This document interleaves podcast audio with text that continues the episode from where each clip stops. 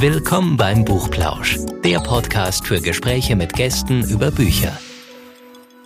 Hallo und herzlich willkommen zum Buchplausch. Es geht heute wieder um ein ganz tolles Thema. Wir sind so ganz mittendrin im Thema Bücher. Und ich frage heute, weil meine liebe Anne ist heute leider nicht dabei, ich mache das heute mal alleine. Also frage ich, was liest eigentlich tatsächlich Peter Grande?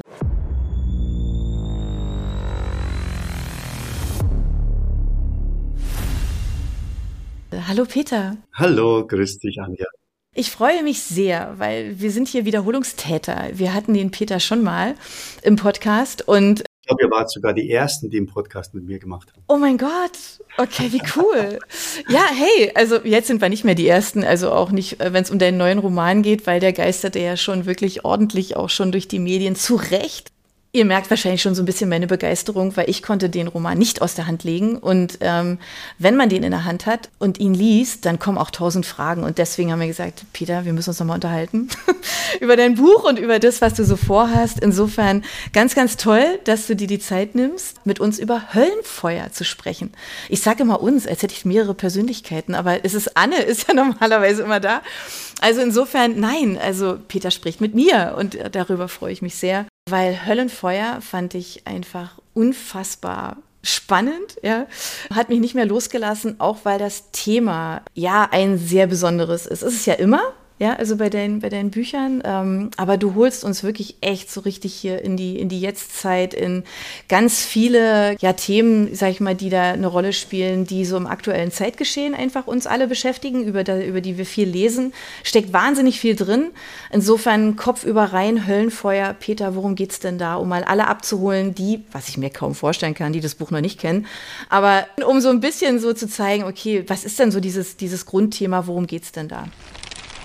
Also vordergründig geht es tatsächlich um einen äh, islamistischen Anschlag in München auf die U-Bahn. Und daraus entsteht tatsächlich ein kompletter Lockdown und eine Ausgangssperre für die gesamte Stadt. Also die Stadt wird hermetisch abgeriegelt. Das hat damit zu tun, dass die Experten äh, aus dem Gesundheitsministerium und dem Innenministerium der Meinung sind, dass es sich um eine biologische Kampfwaffe handelt. Und innerhalb dieser komplett hermetisch abgeriegelten Stadt ja, erfahren wir eine äh, dramatische Geschichte zwischen Antonia und Torge und ihrem Vater, dem Innenminister Martin Himmel. Und äh, hintergründig geht es eigentlich um den Missbrauch von Religionen. Und hier steht also nicht nur äh, der Islam im Vordergrund, sondern auch das Christentum, vertreten, wie gesagt, durch den bayerischen Innenminister und ähm, aber auch andere Glaubensrichtungen. Und die zweite Ebene beschäftigt sich damit, dass der Mensch selbst äh, in der Zivilisation, in, in unserer Demokratie wahrscheinlich sehr gebeutelt wird durch einen Anschlag in der Größenordnung, wie er in Paris oder New York stattgefunden hat. Sowas hatten wir zum Glück in der Größenordnung noch nicht. Aber wir erleben aktuell einen starken Rechtspopulismus. Und was passiert, wenn wir äh, in einer Katastrophe gefangen sind, die diese Ausmaße hat, wie ich sie in dem Buch beschreibe, wird dann der Ruf nach einer starken Hand sehr viel stärker mhm. und würde das den äh, rechten Kräften Vorschub leisten. Also die Angst der Menschen wird dann eben entsprechend groß und Angst führt oft, wie wir es ja auch 1933 gesehen haben, und wirtschaftliche Not führt oft äh, dann zu den falschen Entscheidungen. Haben wir mhm. auch bei Brexit gesehen in England. Mhm. Und ähm, ja, das ist eigentlich sind so die Ebenen des Buches. Und da mir ja immer ganz wichtig ist, also, dass die Themen, die ich anfasse, auch am Schulhof funktionieren, so zumindest ist das, das Statement, mhm. das ich gern von mir gebe, äh, habe ich, hab ich all das Wissen, das ich recherchiert habe, um wie funktioniert das Gefährdersystem und so weiter und so weiter, äh, wieder in eine spannende Thriller-Handlung gepackt und hoffe, dass trotz alledem nach dem Buch die Botschaften hängen bleiben. Du hast es ja jetzt schon so in so einem kleinen Nebensatz, ja, so Recherche. Also ich kann jetzt ähm, insofern aus dem Vollen schöpfen, weil ich das Buch kenne und ich mich wirklich ganz oft gefragt habe, oh mein Gott. Also das ist ja, das ist ja voll von gefühltem Insiderwissen, ja. Also das heißt, du musst ja wirklich, ähm, wirklich überall eingetaucht sein. Ähm, einfach mal dazu gleich mal so direkt die Frage, bevor wir noch dazu kommen, wie du auf die Idee gekommen bist, aber mal wirklich mal so der, der hoffentlich schön detailliert Abstecher in das Thema Recherche, weil mich hat das wirklich fasziniert. Also diese so Befehlsketten oder welche, welche Behörden werden wann eingeschaltet. Ja, also in dem Moment, wo man dann in dem Buch merkt, erzählt bekommt, was es denn sein könnte, was sich da abgespielt hat. Ähm, ist das so? ja. Und ja, ja. hat man dir das so freimütig preisgegeben? Also es ist so, dass äh, zum einen seit ich Turmschatten geschrieben habe und der in der bestimmten Klientel äh, stark gelesen wurde und äh, damit auch bewiesen hat, dass mir, dass mir nicht daran lag, Räuberpistolen zu schreiben, mhm. sondern Ernsthaftigkeit, ähm, öffnen sich die Türen bei Behörden und bei sage ich mal, kompetenten Menschen, die irgendeinen Sachbereich verantworten, sehr viel schneller. Mhm. Und ähm, das ist dann aber auch ein Schneeballsystem, weil du beginnst hm, bei irgendjemanden, der dir zu einem Thema hilft, erzählst ihm aber trotzdem die gesamte Problematik und alle noch offenen Fragen, die er selbst nicht beantworten kann, die daraufhin dann sagen, ja, da musst du aber an die Oberregierungsrätin sowieso oder an den mhm. Staatsminister sowieso. Ja, wie komme ich daran? Ja, das mache ich für dich. So, und äh, somit erfährst du gerade, was in der Politik sind die alle sehr, sehr gut vernetzt. Und ähm, da ruft halt einer den anderen an und äh, dann hast du plötzlich einen Termin, wo du gedacht hast, da komme ich ja nie hin. Oder mhm. erfährst von Institutionen, von denen du noch nicht mal wusstest, dass es sowas gibt. Und ähm, dann sind die natürlich gerade, wenn es jetzt ähm, wenn oft die Türen sich öffnen dadurch, dass irgendwelche Vorgesetzten gesagt haben, sprechen Sie mal mit dem Herrn Grandl, ja, ähm, so dann sind natürlich diejenigen, die tatsächlich äh, die Kompetenzträger sind und Verantwortung haben in dem Bereich erstmal sehr vorsichtig, weil die kennen mich nicht, die kennen auch mein Buch nicht oder meine Bücher, die ich bisher geschrieben habe. Die haben offensichtlich von oben nur gesagt bekommen, treffen Sie mhm. sich mal mit dem. Und dann geht es immer darum, äh, Vertrauen aufzubauen. Und ähm, meistens ist das erste Treffen nur ein Kennenlernen. Dann äh, kommt oft, äh, schicken Sie uns doch die Fragen schriftlich. Dann kommen die ersten Antworten. Die sind dann so steif oder in so einem bürokratischen äh, Deutsch abgefasst, dass du und wieder angehäuft mit neuen Fremdwörtern oder Begriffen, von denen du halt, oder Abkürzungen, von denen du keine Ahnung hast und dann tauen sie langsam auf. Dann trifft man sich nicht mehr im Besprechungsraum, sondern vielleicht im Café und so. Und, und irgendwann merken sie schon, dass mir auch nicht daran gelegen ist, sie in die Pfanne zu hauen, sondern einfach nur sachlich Fakten zu bekommen. Und soweit es dann äh, erlaubt ist, weihen sie mich dann auch ein. Also dann äh, gibt es dann natürlich, klar, wenn man sich immer besser kennt, auch den Punkt, wo man sagt, ja, aber von mir hast du das nicht. Also so, das, das kommt dann auch vor. Äh, und äh, wie gesagt, ich würde auch nie irgendwelche sicherheitsrelevanten Dinge, die mhm. wiederum Gefährdung der einzelnen Abteilungen führen würde, niemals preisgeben. Aber man erfährt sehr viel und es ist sehr schön und dann ähm, kriegt man wieder neue Informationen zu neuen Menschen, die einem weiterhelfen können. Und die Recherchearbeit, äh, die, ja, in dem Fall, ich würde immer sagen, so, ich arbeite aktuell an einem Roman eineinhalb Jahre und die Hälfte davon ist Recherche. Also, die, also jetzt auch gerade beim neuen Roman wieder, da gehen immer ganz schnell Tage drauf und Wochen, um äh, entsprechend Leute zu kontaktieren und äh, Jetzt war, hatte ich mit äh, eben einer Luftwaffeneinheit zu tun und die sitzen eben in Udem und die haben gesagt, ja, dann, dann haben sie mich erst geprüft, jetzt habe ich eine Sicherheitsfreigabe bekommen, also äh, dass man also auch mit mir reden darf, weil da geht es halt um mhm. Hochsensible Geschichten. Und dann hat man mich jetzt nach Udem eingeladen. Und ich sage, ja, wie komme ich denn jetzt nach Udem? also, und in dem Fall haben sie sich jetzt bereit erklärt, mit mir halt einen Videocall zu machen. Ja. Und ähm, mal schauen. Das ist, ist, natürlich eine ganz andere Distanz über Video, als wenn man mit den Leuten persönlich im Raum sitzt oder wenn man sie mehrmals treffen kann. Das ist in Udem mal ausgeschlossen. äh, aber ähm, ja, also das, das ist, das ist, äh, ich liebe Recherche, mhm. weil ähm, du, das ist wie die Sendung mit der Maus. Du äh, erfährst plötzlich Dinge, ähm, die, die im Ansatz erstmal sehr trocken und nüchtern klingen. Und umso tiefer du dich mit der Materie, mit der Materie auseinandersetzt und du Informationen erhältst, umso spannender wird es. Und dann geht es nur darum, diese Spannung zu bewahren und wieder in einen Erzähler, Erzählerkontext zu bringen. Also, ähm, weil der Unterschied ist eben, dass ich ja einen Spannungsroman habe und kein Sachbuch.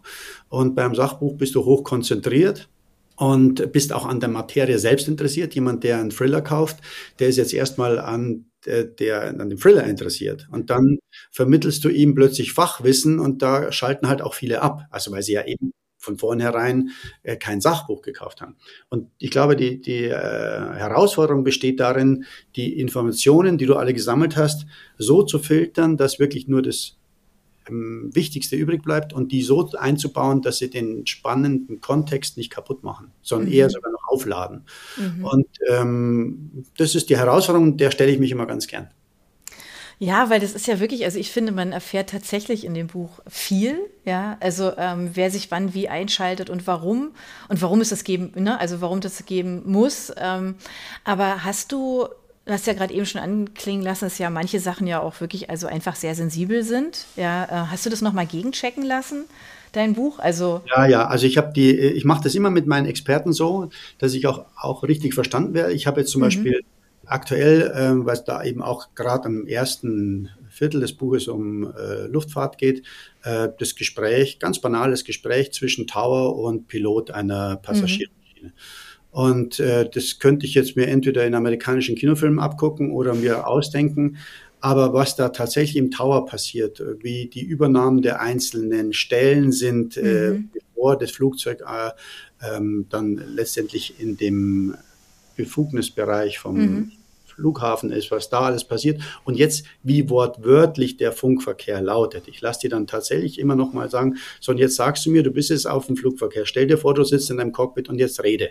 Mhm. Und dann, äh, so, dann muss ich ihn natürlich dann nachfragen, okay, das habe ich zwar gehört, was du gesagt hast, verstanden habe ich es nicht, weil der so ein Kauderwelsch da spricht und so schnell, dass das kann doch gar kein Mensch verstehen. Erkläre mir das, dann schicke ich ihm natürlich meine Textzeilen, dann schickt mhm. er mir die korrigiert zurück und ähm, da passiert sehr viel hin und her. Und auch bei den Behörden, also jetzt hier äh, habe ich natürlich habe ich das richtig verstanden, für was die Abteilung C-Stu zuständig ist und wer, wann, wie, wie lauten denn äh, zum Beispiel gibt es eine Stelle, in der äh, eine Oberregierungsrätin die Protokolle nach einer Abschiebung erhält von mhm. äh, dem Landeskriminalamt oder Bundeskriminalamt und äh, die sind immer so ein klein wenig verschlüsselt. Also was was will sie, was will sie lesen in dem Papier, damit sie happy ist. Und das kannst du dir jetzt überlegen und dann würdest du einen Klartext hinschreiben, den jeder Leser sofort versteht.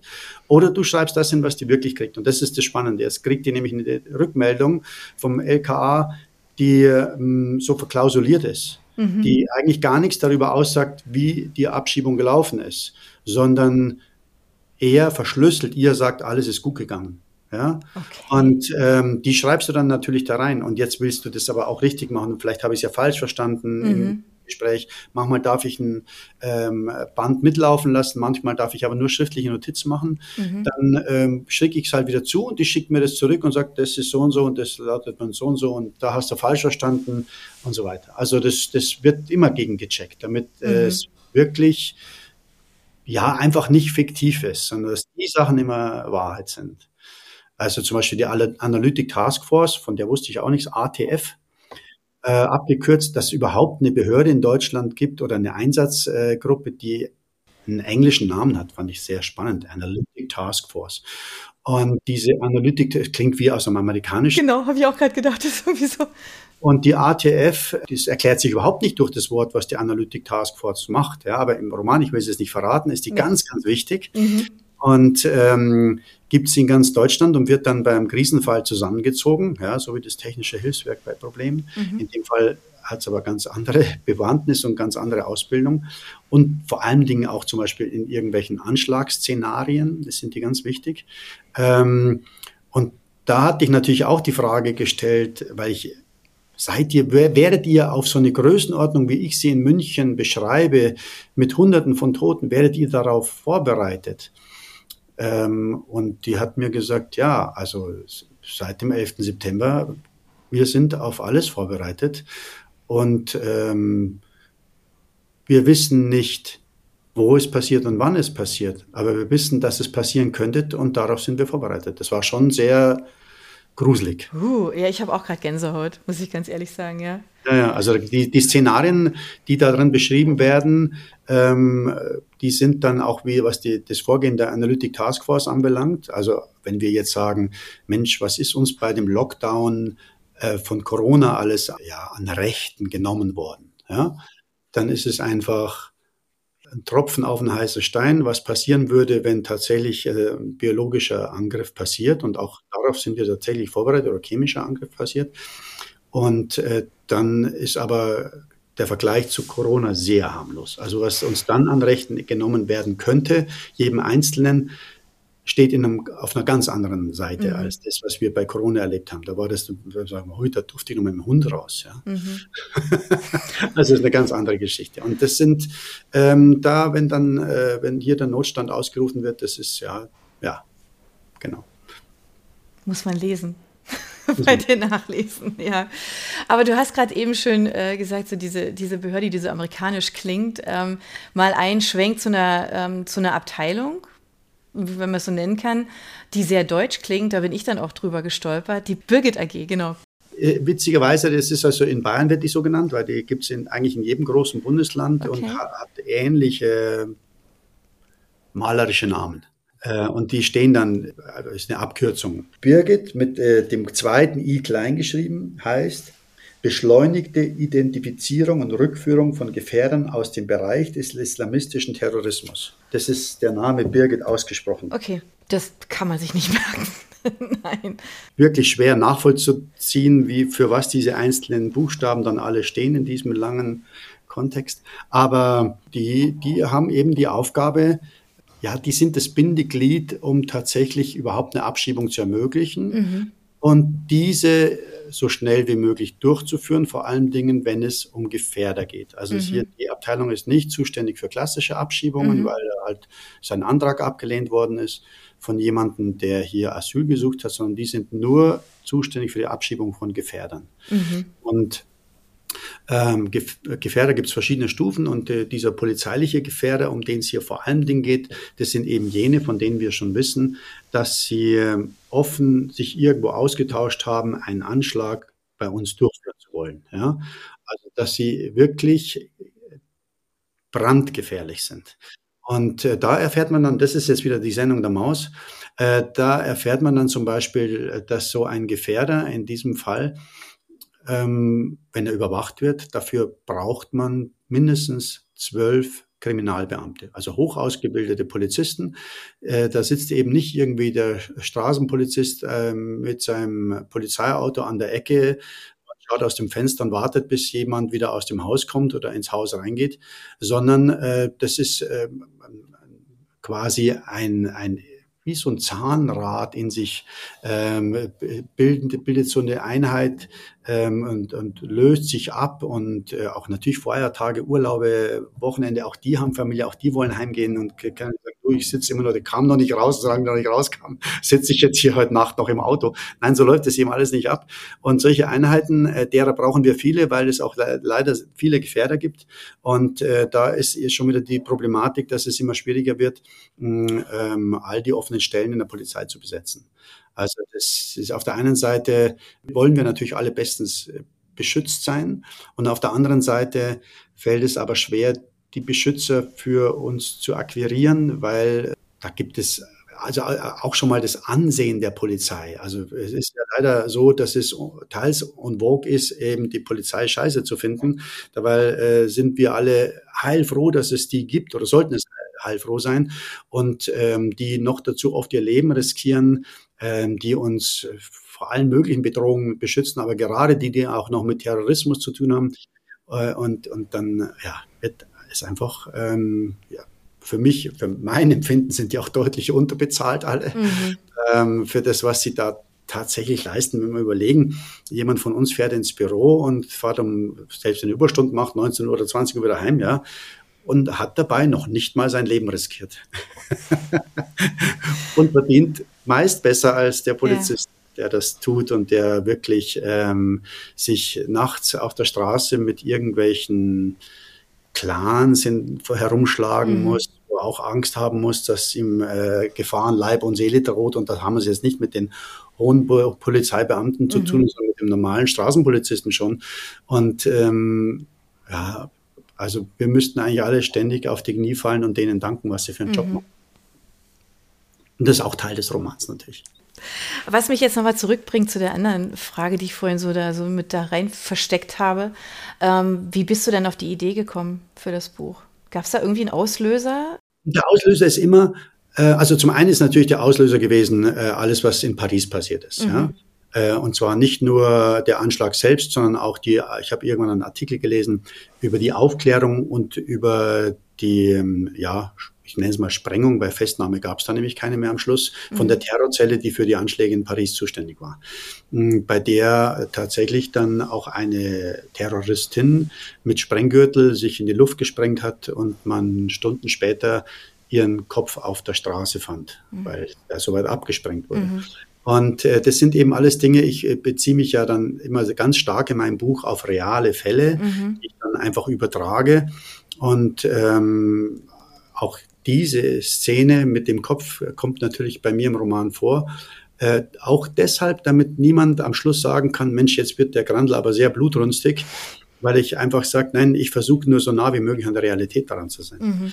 Und äh, das hat mich sehr, sehr beeindruckt, ähm, wie man da in Paris damit umgegangen ist und auch mit anderen Dingen, die da in Paris passiert sind, ähm, gerade was Islamisten anbelangt ähm, bis hin zur Köpfung mitten auf der Straße von einem Lehrer äh, mit einer Machete. Ähm, das sind also das sind einfach unvorstellbar ähm, und äh, ich, ich habe das dann einfach versucht, auf Deutschland zu übertragen und zu sagen, was würde das mit uns tun, wenn solche Schreckensszenarien ähm, bei uns kein Einzelfall wären, wie wir es zum Glück erst hatten. Also und ähm, was würde das in der aktuellen Lage mit uns tun, politisch gesehen, wenn wir kurz vor den Wahlen so eine Aktion hätten, so einen fürchterlichen Angriff hätten? Ja, ich kann mir gut vorstellen, dass das äh, den Rechtspopulismus extremen Auftrieb geben würde. Mhm. Also das war der Auslöser. Und natürlich, wie gesagt, äh, auch dieses, was ich kurz an, anklingen habe lassen, diese Gefährdung der Demokratie. Also für mich ist ja in all, das ist das Bindeglied aller meiner Romane, ähm, Demokratie, Adolf Hitler hat ähm, kurz vor seiner Wahl 1933 noch gesagt, wir schlagen die Demokratie mit ihren eigenen Waffen. Ähm, und hat er erst diesen Putschversuch gehabt, der in die Hose ging, wo er dann nach Landsberg am Lech ins Gefängnis musste. Und da hat er dann irgendwann erkannt, es muss auch einen Weg geben, auf legalen Weise die Demokratie zu knacken. Und es ist ihm gelungen. Und wenn wir die Angst nur genügend schüren und wenn wir ähm, die wirtschaftliche Situation, die Umwelt und so weiter, wenn, wenn uns das alles noch mehr in Bedrängnis bringt, dann ist eben der Ruf nach dieser einen starken Hand plötzlich wird immer lauter und lauter und es ist halt einfach die falsche Lösung. Aber äh, das ist eben, Demokratien haben eben den Nachteil, ähm, dass sie tatsächlich, weil sie demokratisch sind, zu knacken sind. Mhm. Also das, das, ist auch von sehr extremistischen Kräften. Mhm.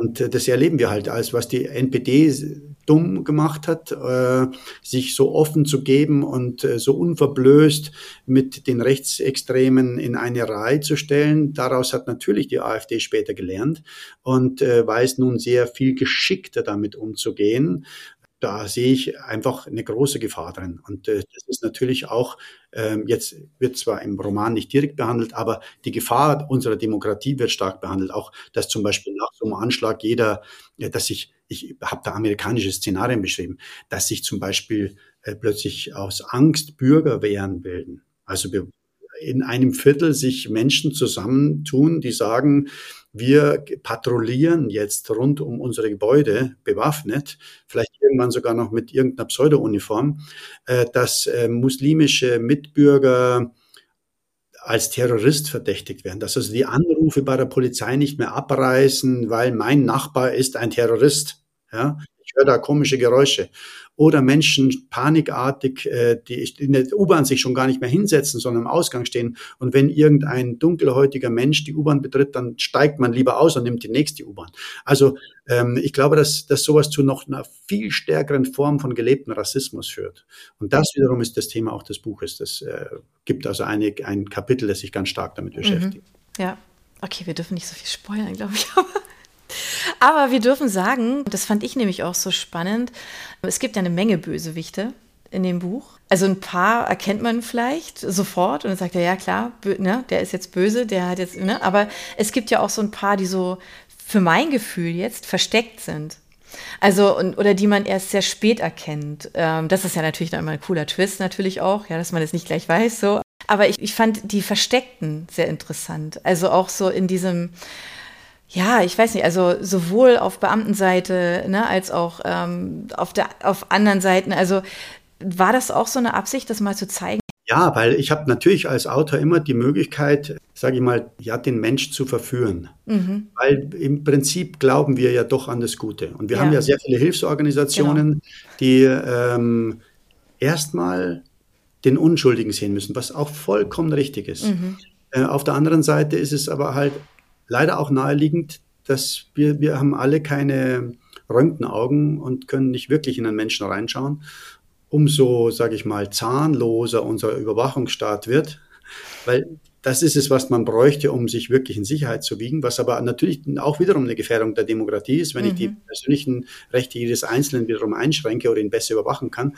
Aber umso besser können sich natürlich die Bösewichte auch da verstecken. Mhm. Also umso mehr ich äh, gegen Vorratsdatenspeicherung und andere Dinge bin, umso leichter hat es eben der Böse unter uns. Und äh, äh ich erinnere mich so an den 60ern, als die Kinder aufgeklärt wurden, nur weil der Mann lächelt, gehst du bitte trotzdem nicht mit ihm an der Hand, nur weil er Süßigkeiten hat. Und äh, wir haben plötzlich von irgendwelchen Serienmördern weltweit erfahren, die beliebte Nachbarn waren und denen man, um Gottes Willen, sieht so wirklich ein Serienmörder aus, der ist doch so nett, der Mensch, ja. So, und das kann uns heute genauso blühen. Also das, äh, man kann einfach jemanden, der äh, irgendwelche Anwandlungen hat, einen terroristischen Akt zu begehen oder andere dazu bringt, einen terroristischen, dem, dem sieht man das halt nun mal nicht an. Ja? Mhm. Und ähm, es ist jetzt auch nicht so, dass man nicht irgendwelche Papiere fälschen kann, ähm, um seinen Herkunftsstatus und war ich äh, früher bei den Al-Qaidas oder war ich da nicht? Ähm, mhm Klar, da gibt es vielleicht Mitflüchtlinge, die sagen können und aussagen können, hört mal, da habt ihr euch einen von der Al-Qaida eingefangen, der hier nur rüber ist, um eigentlich eine Terrorzelle zu bilden. Mhm.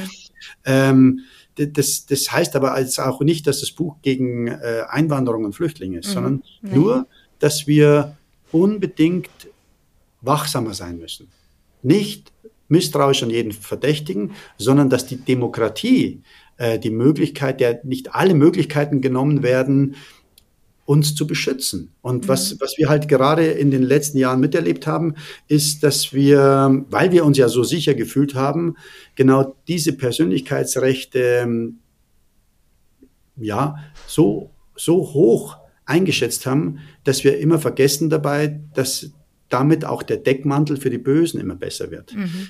Also ich bin selber ein Verfechter von allen möglichen Persönlichkeitsrechten. Ich habe selber erlebt, äh, nachdem ich Turmschatten geschrieben habe, wie, wie leicht man erst nachdem ich recherchiert habe, herausfinden kann, wo ich wohne. Ja? Mhm. Buch hat, das Buch hat sich ja nun wirklich an diejenigen gerichtet, die nicht davor zögern, äh, irgendjemanden mal äh, zu überfallen oder mhm. gar zu wie bei Lübcke direkt auf der Terrasse. Ja. Also es ist, es ist, ähm, und dann habe ich eben angefangen zu recherchieren, wo findet man etwas über mich, über mein Haus, meine Kinder, ähm, wo ich lebe, mhm. was ich von wann ich wo in welche Arbeit fahre.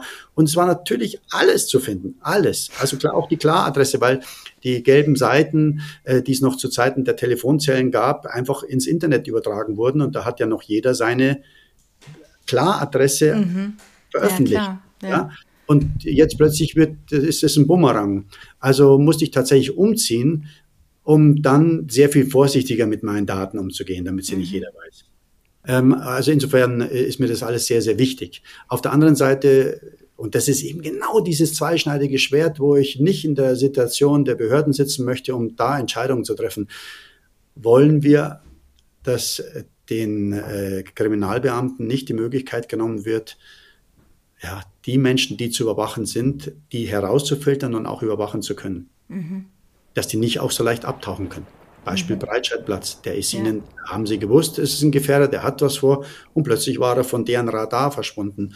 Auch weil die, wegen, der, wegen der Gesetzgebung, die es ihnen halt einfach nicht ermöglicht hat, den so engmaschig zu überwachen. Auch wegen Personalmangel. Und dann taucht er auf mit dem LKW am Breitscheidplatz.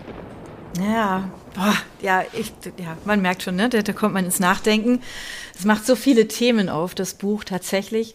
Ähm, jetzt haben wir über Datensicherheit schon gesprochen, über Bösewichte. Ähm, was ich ebenfalls ganz spannend fand, waren so diese, ähm, also ganz generell so die Männer- und Frauenrollen. Ja, also es gibt starke Frauen, es gibt ähm, unfassbar schwache Männer. Ja, ähm, du hast ja einmal so die ganze, gesamte Bandbreite. Also klar, das hast du natürlich gewollt, das ist ja dein, dein Ziel, sonst hättest du es ja nicht geschrieben, aber ähm, die tauchen ja wirklich an den unmöglichsten Stellen auf. Ähm, ist das auch so ein bisschen so ein, so ein ähm, auch so ein bisschen so ein Wachrütteln ähm, auch gewesen, also mit diesem, mit diesem Menschlichen, dass man das nicht aus den Augen verliert. Wir sind ja alle Menschen, also egal in welcher Position wir sitzen. Ja. Ich habe mir natürlich, ähm, genau wie bei den letzten Büchern auch, mh, versucht, wahre Charaktere als Vorbild zu nehmen. Okay. Also auch da greift ja. sofort die Recherche und ähm, äh, entweder sind es Personen, die ich kennengelernt habe, eben über die Behörden, okay. die ich genau beobachtet habe. Die sich aber hoffentlich nicht wiedererkennen, oder? Ja, ich glaube schon, dass die ein, zum Beispiel gibt es eine, eine Dame, die mir sehr geholfen hat, die sich äh, dann auch per Pseudonym in der Danksagung nur nennen hat lassen, okay. weil sie so ein bisschen Angst hatte. Und dann habe ich aber vollkommen verstanden, habe gesagt, ihre Tochter weiß schließlich dann, wer gemeint ist, ja. Mhm. Und das hat ihr gereicht. Und ich fand schön, dass ich, und äh, da bin ich sogar so weit gegangen, das Äußere äh, mit zu übernehmen, weil, weil das für mich ähm, äh, Teil der Persönlichkeit war. Mhm. Also diese, dieses äh, eng nach hinten gekämmte Haar, das mhm. fest zusammengebunden war, das ähm, die, die, die, die ganze, also auch ihr Auftreten in diesen ähm, Hosenanzügen und so ja. weiter, zugeknöpft bis oben hin. Mhm. Und das hat viel mit der Person zu tun, die ich dann in dem Roman auch äh, beschreibe mit ihrer Psyche, ja, mhm. die unter einem enormen Druck steht, mhm. weil ähm, sie natürlich äh, verantwortlich ist für all jene, die da draußen äh, einen Anschlag verüben können. Mhm. Und das ist eine nervliche Belastung, der, der muss man erstmal gewachsen sein. Ja. Die sind sehr jung und so. Und das ist eben nicht, jetzt bin ich Marketingmanagerin bei irgendeiner Agentur der BMW ja. und jetzt habe ich die Verantwortung für ein Budget und kommen die, keine Ahnung, ähm, kommt die Social Media Kampagne rechtzeitig raus oder nicht. Da ist mhm. auch Druck dahinter. Aber wenn der Abgabetermin heißt, ähm, und hoffentlich ist er bis dahin abgeschoben, ohne dass er sich in die Luft mhm. gesprengt hat und noch 100 Menschen mit in den Tod gerissen hat, dann ist es ein anderer Druck. Mhm. Und äh, das hat sich meines Erachtens äh, äh, auch in, im Äußerlichen gezeigt. Mhm. Also das eben nicht weit und offen mhm. und äh, sondern es war alles sehr eng und sehr, sehr zurückgehalten. Und ich glaube, dass, ähm, dass natürlich sich äh, innere und äußere Geschichten, das verbindet sich immer irgendwie. Und da habe ich tatsächlich äh, Menschen recherchiert, Menschen beobachtet, Menschen beschrieben, auch andere Menschen, die ich in dem Roman habe. Mhm. Äh, auch äh, kommt ja wieder der Markus Erdmann vor, ja. ein Kriminalbeamter, der schon bei Turmschatten und Turmgalt vorkam in der Nebenrolle. Ich mache das also nicht so, dass es dann heißt, der fünfte Fall von keinem Ja? ja, genau. Sondern, äh, ich ja. versuche äh, so ein kleines Universum an Figuren aufzubauen, bei dem also jetzt zum Beispiel im neuen Roman gibt es eine Nebenfigur in Höllenfeuer. Es ist eine Frau, eine halb Französin, halb Deutsche die kommt schon in Höllenfeuer vor, hat aber nur eine kleine Nebenrolle und wird eine der Hauptcharaktere im nächsten Roman. Also ich, ich versuche dann, und, und dann gibt es natürlich wieder Querverweise und so Easter Eggs auf Turmschatten und auf Höllenfeuer. Äh, also die sind alle miteinander irgendwie vernetzt. Und ich finde es immer ganz schön, weil ähm, ich dann die Möglichkeit habe, wieder neue Figuren ähm, näher zu beschreiben und nicht einen Hauptcharakter mhm. durch fünf Bücher durchführen muss. Und dann muss ich ja immer noch, wie es halt so schön heißt, so die innere und äußere Wandlung und äh, die, die, diese Character Arc, sagt, sagt man da in der Filmbranche dazu, dann zu beschreiben. Und irgendwann fällt einem aber auch gar nichts mehr ein. Man merkt das immer so ab der zweiten oder dritten Staffel von einer Fernsehserie, wenn sie irgendwie händeringend versuchen, dem diesem Charakter noch eine Wendung abzuringen. Also es mhm. muss aber dann doch bitte noch das und dann müssen wir ihn noch da in diese Geschichte werfen, damit er emotional irgendwas zeigen kann. Und in Wirklichkeit verlieren sie die Haupthandlung und wird immer langweiliger und langweiliger. Und dann sagen wir, vierte Staffel, da schaue ich mir noch den letzten Teil an, weil dann will ich einfach nur wissen, wie es ausgeht. Oder man spult oder zappt. Also das, das, das will ich eben überhaupt nicht erleben, sondern ähm, ich möchte immer wieder neue, neue Figuren in den Mittelpunkt stellen. Und andere sind dann plötzlich, die vorher Hauptrollen waren, ganz, ganz kleine Nebenrollen. Das finde ich aber gerade sehr schön. Also ich jetzt so ganz persönlich, ne? Weil ich finde es so, das ist wie so, man hat dann so eine, wie so eine Familie, da taucht dann mal der auf, dann der so und ah, kenne ich doch, ah, habe ich doch gelesen, ja. Man muss vor allen Dingen gar nicht die anderen gelesen haben. Muss man nicht, aber es ist schön, wenn. Funktioniert und dann kannst du so als Insider sagen, ah, da hat doch der und das und so. Ja, genau. ja. Du hast, als wir ähm, vorher über, das, über ähm, dein Buch gesprochen haben, hast du ja auch gesagt, das ist so ein bisschen, ich glaube, das, das ist jetzt so das Leid der Autoren, dass du es kürzen musstest, weil eigentlich war es ja viel länger. Mhm. Ähm, es gibt ja so, so Erzählstränge auch, ähm, die wir jetzt, also in dem Buch, wie es jetzt äh, im Handel ist, ähm, leider nicht verfolgen können. Aber fällt dir das arg schwer, also, weil du hast dir ja an allen, an allen Ecken und Enden ja auch was dabei gedacht. Also keiner schreibt ja einfach irgendwie, ne? sondern man hat ja, hat ja auch einen Sinn. Ähm, ich denke jetzt an eine Geschichte, die wir jetzt nicht bringen können, ja, weil sonst ist es zu sehr, mhm. sonst weiß man, wie es ausgeht. Ähm, ich, kann ja, ich kann ja Beispiele sagen. Ja, genau. Aber es ist tatsächlich, fällt mir nicht schwer. Also okay. ähm, äh, was ich äh, seit, wenn ich jetzt ähm, gerade zum Beispiel Turmgold lese oder wenn ich mich da nochmal so reinversetze, dann würde ich einiges rausschmeißen aus dem Buch und würde es schneller machen. Ah, okay. Ähm, aber es gibt ja die Möglichkeit, und das werde ich jetzt auch bei Höllenfeuer nutzen, alles, was ich dort gekürzt habe und rausgenommen habe, werde ich als einzelne Kurzgeschichten wieder veröffentlichen.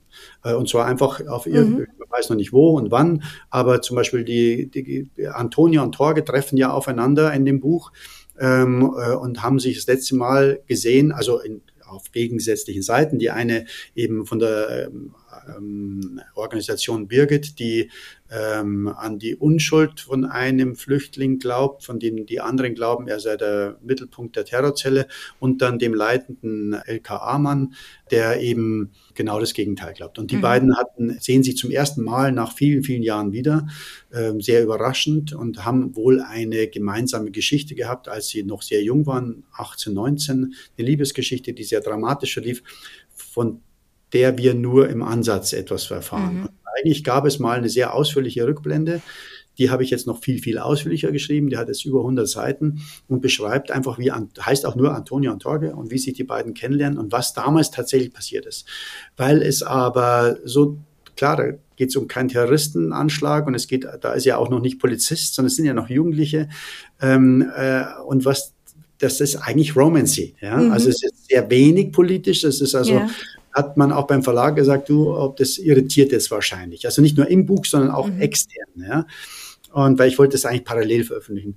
Und jetzt äh, warte ich einfach ein bisschen ab, bis äh, vielleicht so der, der erste ähm, Hype um Höllenfeuer verflogen ist. Dann veröffentliche ich also Antonia und Torge und ähm, vielleicht noch die ein oder andere Geschichte. Und so möchte ich das auch bei künftigen Romanen machen, mhm. dass äh, man den Roman lesen kann, ohne äh, diese Bei, dieses Beiwerk. Aber wenn man danach sagt, ah, jetzt bin ich aber so angefixt, jetzt will ich doch noch ein bisschen mehr wissen, dann kann man sich diese 100 Seiten als E-Book immer runterladen. So, so habe ich mir das gedacht.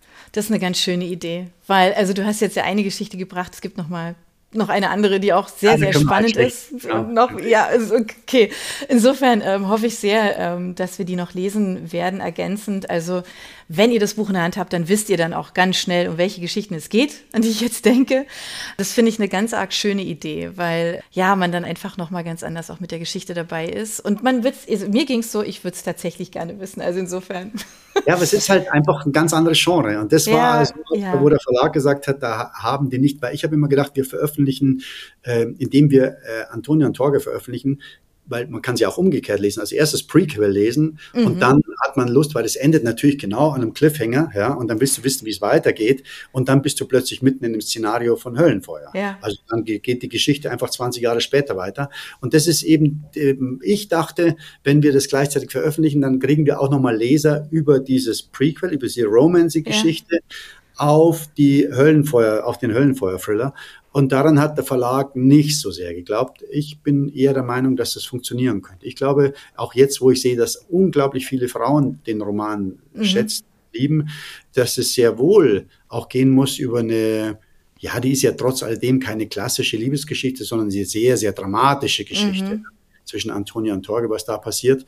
Und dass das ähm, sehr wohl dazu führen könnte, dass auch Höllenfeuer nochmal neue Leserinnen oder Leser bekommt. Bestimmt. Ja. ja, du hast es jetzt immer schon anklingen lassen, also ähm, um von diesem Buch, was ihr unbedingt lesen müsst, schon mal zu gehen. Du hast es jetzt schon ein paar Mal gesagt, dass du ja logischerweise, du bist ja jetzt schon an deinem neuen Buch dran, ja. Also wenn ein Buch erscheint, wissen wir ja alle ähm, so ein bisschen aus dem Autorenleben, ähm, dann ist es ja wirklich schon abgeschlossen, dann sitzen die Autoren ja meistens schon an anderen Geschichten dran. Und ähm, wenn man dich auf LinkedIn beispielsweise verfolgt, dann weiß man auch, wo du dich gerade rumtreibst oder was du gerade recherchierst. Ja, das finde genau. ich auch sehr schön. Ähm, ja, mal nicht Instagram, sondern LinkedIn, ja, ist auch ganz toll. Ähm, für alle, die mal so ein bisschen mehr wissen wollen zum Autorenleben, äh, kann ich nur, kann ich nur empfehlen. Es gibt einige Autoren, die das machen, aber noch nicht so viele. Deswegen ist es schon hat was ganz Exklusives, ja. Und gestern, da muss ich ganz kurz einhaken. Gestern ja. hatte ich äh, ähm, einen ganz tollen Recherchetermin bei einem Amateurfunkclub. Okay. Und äh, das ist also äh, spielt eine ganz, ganz große Rolle der Amateurfunk im nächsten Buch. Und ähm, dann haben mir die doch tatsächlich erzählt, dass sie ihre eigenen Satelliten bauen. Oh mein Gott. Also das, das ist so, nee, das kann mir jetzt nicht vorstellen. Nee. Wieder hoch? Ja, also wenn also tatsächlich die großen Industriesatelliten ins All geschossen werden, dann kann man sich da einkaufen. Also so ein äh, äh Satellit von so einem Amateurfunkclub, der ist eben nur so groß wie eine Milchflasche, äh, wie, wie, äh, wie Milch, Milcheim, äh, Milchtüte, mhm. Entschuldigung, ja. Äh, und ähm, dann kauft man sich da ein, das kostet circa 10.000 Euro, damit sie deine Milchtüte damit ins All schießen, ja. Und äh, dann werden die, äh, das ist, das sind so, un, ach, das ist wieder diese Sendung der Maus. Ja. Und dann will ich natürlich wissen, wer baut die Satelliten? Sagen, ja, das ja, würde ich jetzt auch gerade fragen. Wir haben, wir haben, Universitäten, in denen sind wieder unsere Mitglieder, auch als Professoren zum Beispiel, und die machen das zum Universitätsprojekt und bauen dort äh, Satelliten ähm, die dann nur dafür geeignet sind, eben diesen äh, Amateurfunk äh, weltweit äh, ein umspannendes Netz zu haben. Ja? Und das ist äh, ganz, ganz wichtige Geschichte für meinen neuen Roman. Und ich war da gestern drin gesessen und habe äh, dauernd Videos und Audio und noch eine Frage und noch eine Frage. Und dann hat mir der, seine ganze Stationen gezeigt und so weiter. Und wir haben dann mal ganz kurz mit Neuseeland gefunkt und so. Und es war auch im Detail, was er da alles einstellt und macht. Das war hochspannend und alles so viel, viel professioneller und äh, als ich äh, jemals mir das in meiner Fantasie ausdenken hätte können. Mhm. Also ganz ehrlich, bei Amateurfunk habe ich jetzt auch wahrscheinlich definitiv das falsche Bild ja, vor Augen, ja, nachdem ja. wie du das jetzt so beschreibst. Aber wenn du das jetzt so sagst, ähm, dann schließt sich bei mir natürlich schon irgendwie so ein bisschen so ein Kreis. Kann es sein, dass ähm, wie du jetzt auch von Höllenfeuer und, und äh, auch äh, vorher schon, äh, als wir beim letzten Podcast über Turmschatten gesprochen haben, ähm, wenn, du, wenn du in der Recherche steckst, ähm, dass auch die Recherche deine Geschichte verändert, dass du da auf Ideen kommst, dass du sagst, Mensch, das wusste ich jetzt gar nicht, aber wenn ich das jetzt so, dann wäre jetzt der Twist dieser. Ja, ja, Passiert absolut. Das? Also bei, bei äh, Höllenfeuer habe ich zum Beispiel irgendwann erfahren, dass das Schwabinger Krankenhaus unterhalb des Kellers nochmal äh, äh, große, lange verzweigte Stollen hat. Mhm. In die Amer ist ein großes Gelände des Schwabinger Krankenhauses, also eines der größten Krankenhäuser in Deutschland, also mit vielen einzelnen Komplexen und die, diese Gänge, die da aber kaum mehr genutzt werden, die haben die Amerikaner nach dem Krieg, weil die haben daraus ein Militärlazarett gemacht, äh, genutzt, haben sogar Jeeps runtergelassen, so breit sind die und so sind mit Jeeps da unten rausgefahren. Also okay. wirklich gigantisch. Und äh, wir sind ja auch lange Strecken, die man da zurückgehen kann. Und für mich war das äh, sofort, äh, habe ich äh, ein, ein Szenario mhm. eingebaut, das genau mit diesen Gängen unter diesem Krankenhaus zu tun hat und war plötzlich äh, auch ein wichtiger auch, ein Lö auch eine Lösung. Ich wollte gerade sagen, das ist ja, genau, das war eine Lösung dann, ne? Ja, also genau. für, ja, okay. Und auch so ist es mir gestern wieder gegangen äh, mit den Funkern. Das war äh, ganz, ganz faszinierend, was ich da erfahren habe. Und äh, bei manchen Dingen war es eine Lösung, bei manchen Dingen ist dadurch aber auch ein Problem aufgetaucht. Ich sage, ach Mist, das habe ich mir so schön ausgedacht und jetzt geht das Ganze nicht. Und es ist außerdem noch das Opening von meinem Roman, äh, hat, mir der gestern mal schnell in der Luft zerrissen. Also genau solche umgekehrt kann es auch passieren. Ach so, also, okay muss ich mir ein komplett anderes Opening überlegen. Okay. Weil halt die Realität anders ist, als sich das Autorengehirn das ausgedacht hat. Okay. Darfst du denn schon so ein bisschen neugierig machen auf das, was kommt? Also hier ist hier noch nicht, also höchstens, dass es halt wieder um die Gefährdung der Demokratie geht. Okay. okay, aber das ist ja. Weil ich, weil ich schon Leser hatte, die gesagt haben, ja, da geht es doch dann sicher um Putin und Ukraine und so weiter. Das wäre jetzt kein Thema, mit dem ich mich beschäftige. Mhm. Äh, möchte, weil das alles, was mit den, sowohl dem Krieg im Nahen Osten als auch hier mhm. bei uns oder so, das sind alles Themen, ähm, die sind so komplex, dass ich mhm. mich da, glaube ich, nicht ranwag. Das mhm. ist viel zu global und viel zu groß und dann für so einen Thriller-Roman dann auch irgendwo auch viel zu langweilig. Also im mhm. Sinn von, jetzt habe ich plötzlich so ein Universum an Figuren, da steige ich aus. Mhm. Und da müsste ich so viel politische Hintergründe bringen und ich müsste vor allen Dingen äh, eine noch viel stärker eine politische Meinung haben. Mhm. Und äh, in diesen globalen ja. Zusammenhängen mhm. fällt es jedem von uns schwer, ja. der sich einigermaßen mit der Materie auseinandersetzt, echt eine Meinung zu haben. Mhm. Also das gibt natürlich immer so die populistischen Meinungen, ich bin für und gegen und mhm. das geht ganz schnell. Wir alle wollen nicht, dass in Palästina Zivilisten ums Leben kommen. Mhm kann man ganz schnell dafür oder dagegen sein. Natürlich bin ich dafür, dass die nicht ums Leben kommen. Äh, aber wenn es dann um die gesamten globalen Zusammenhänge geht, die da alle mit reinspielen und das wiederum unsere Sicherheit ja. in Deutschland, mhm. dann wird es langsam kompliziert. Mhm. Also auch äh, da halte ich mich lieber raus. Aber ich meine, wir können uns sicher sein, es wird ein Thriller, es wird mega spannend. Ja, ja. Es geht, wie du gesagt hast, um die Gefährdung der Demo Demokratie. Und ich muss auch schon ab, also ich werde dieses Jahr abgeben und er wird ähm, irgendwann im Sommer nächsten Jahres rauskommen. Also wir, von jetzt ab, sage ich mal, äh, weniger als ein, also eineinhalb Jahre. Oh, das ist aber schon noch lang. Aber für alle, die es nicht abwarten können, ähm, es sind ja jetzt schon ein paar Bücher von dir draußen. Also, wir verlinken auch gerne nochmal. Wir weisen gerne auch nochmal auf unseren ersten Podcast mit dir hin, ähm, wo wir ausführlich über Turm, Turmschatten gesprochen haben ähm, und um die Hintergrundgeschichte. Insofern, ihr habt schon noch mal ein bisschen Lesestoff.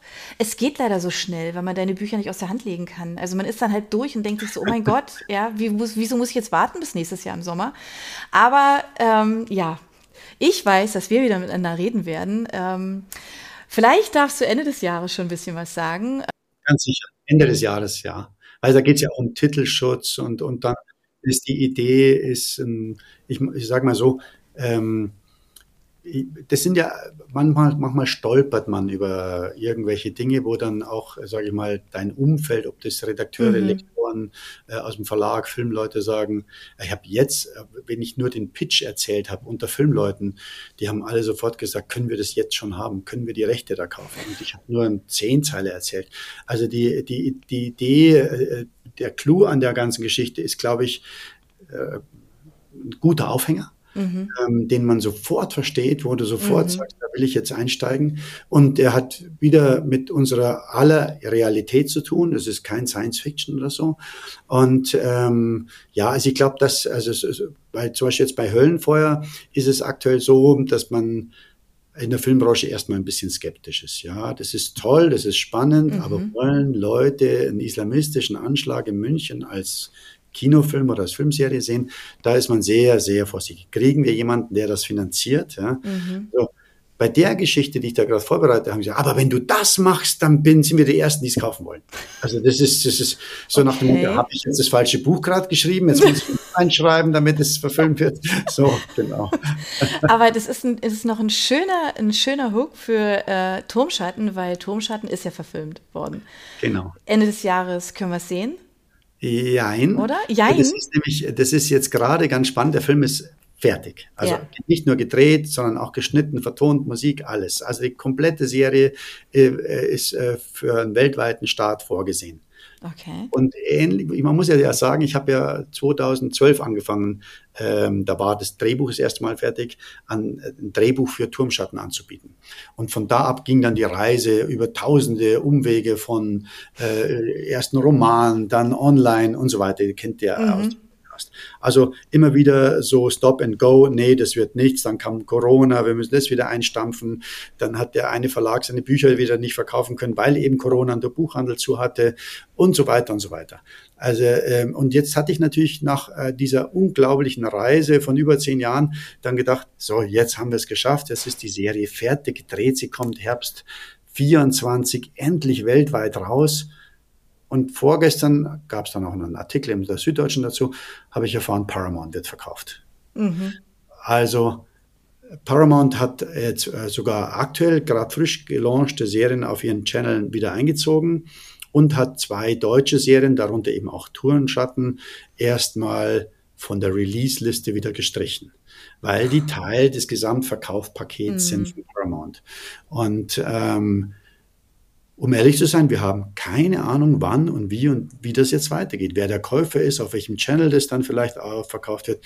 Aber jetzt ist erstmal wieder so, dass ich vor, vor ein paar Tagen, als ich davon erfahren habe, so Luft anhalten. Das kann jetzt nicht sein. Oh ja. jetzt, jetzt habe ich, gut, jetzt, sag ich mir mal, jetzt hast du schon äh, über zehn Jahre mhm. hingebankt, dass das alles was wird. Jetzt schaffst du noch ein weiteres Jahr. Weil zum Glück ist die Serie fertig. Zum Glück war sie so teuer, dass es sicher kein Abschreibungsprojekt wird. ähm, also es okay. wird irgendjemanden geben, der das Ding rausbringt. Äh, die Frage ist, wer und wann. Aber blöd ist es trotzdem. Mhm. Aber dann eine, ach, ja, also offensichtlich, ja, das tut mir voll leid, weil ähm, ja, ja so das, ist das Leben. Mhm, ja, manchmal schon, ja. Aber noch ein Wort, äh, du hast ja gerade gesagt, teuer produziert. Äh, wer spielt denn da mit? Leute, die wir kennen? Bestimmt. Ja, also Heiner Lauterbach äh, hat ja schon 2012 äh, das, äh, das, Drehbuch gelesen und gesagt, wenn das mal soweit ist, äh, dann. dann. will ich die Rolle haben. Ich liebe diese Rolle. Und der spielt Ephraim Zamir, als wir dann tatsächlich die Rechte an Paramount verkauft hatten. Und äh, da hatte ich nur eine Bedingung gestellt und die war, ihr müsst unbedingt äh, Heiner Lauterbach verpflichten ja. die Hauptrolle. Dann ähm, auf Seiten der Berichterstatter, also TV-Sender, da die leitende Programmdirektorin spielt die Desiree Nosbusch. Mhm. Und wir haben Samuel Koch äh, in einer kleinen Rolle in dem Überwachungswagen. Okay. Aber wir haben zum Beispiel den Klaus Steinbacher, der jetzt mhm. äh, gerade als letztes sehr für Furore gesorgt hat, weil er den Franz Beckenbauer in der Sky-Serie gespielt hat. Mhm fantastischer Schauspieler, der mir aufgefallen ist durch die Neuverfilmung von Das Boot. Mhm. Äh, da spielt er einen der ähm, deutschen äh, Soldaten auf mhm. dem Boot.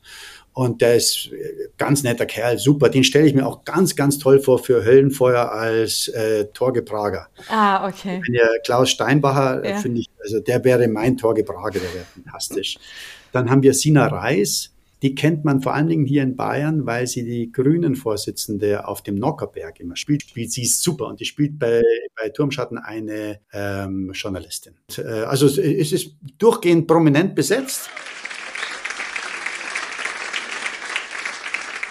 In vielen, vielen Rollen. Es mögen mir all jene verzeihen, die ich jetzt nicht genannt habe. Ganz schlimmes Namensgedächtnis. Ja, aber ey, ich kam jetzt auch wie Jack aus der Box damit. Also insofern. Ja, ja, also. ja, aber, aber was wir machen können, wir können die Show Notes ein bisschen pimpen, wir können den einen oder anderen noch nennen. Ähm, wir können auch verlinken, wohin auch immer. Also insofern, ihr findet alle Infos. Äh, da könnt, wenn der Blickpunkt Film ver verlinkt und da einfach Turmschatten Paramount googelt, dann seid ihr mhm. sofort auf der Seite, genau. wo alle Infos sind. Super. Also das machen wir. Wir machen es euch leicht. Wir halten euch auch auf dem Laufenden. Einen muss ich noch erwähnen. Ja. Den Regisseur. Hanno Salonen, fantastischer Regisseur, ein, ein, der, der das wirklich sehr atmosphärisch umgesetzt hat. Ich wollte es unbedingt so haben, dass es wirklich nicht zu unterscheiden ist von teuren amerikanischen Serien und nicht aussieht wie so klassisches TV-Geschichte. Und das hat der unglaublich umgesetzt. Also wirklich toll. Super.